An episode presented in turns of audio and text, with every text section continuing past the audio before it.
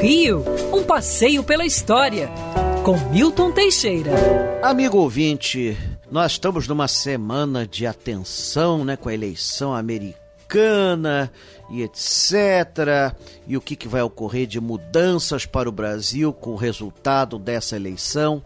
Pois bem, no dia 12 de novembro de 1823 aconteceu o primeiro golpe de Estado no Brasil. Dom Pedro I dissolvia a primeira Assembleia Constituinte e prendia os deputados, os quais a maioria foi obrigada a deixar o país.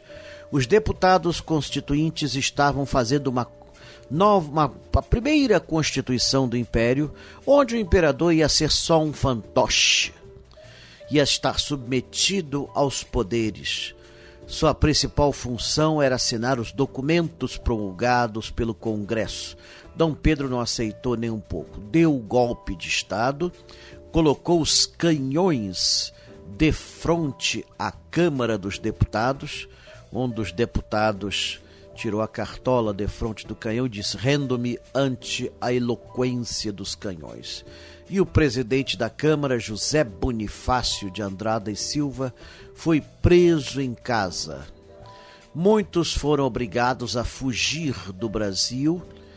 Nossa, é, José Clemente Pereira, Joaquim Gonçalves Ledo, que inclusive se vestiu de mulher e se internou na embaixada da Suíça foi terrível.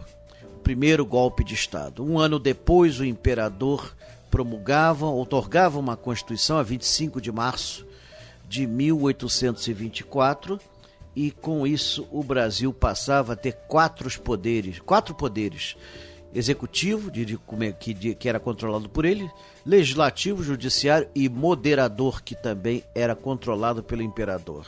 Era uma constituição praticamente que centralizava os poderes na mão do monarca e dava muito pouca liberdade aos políticos.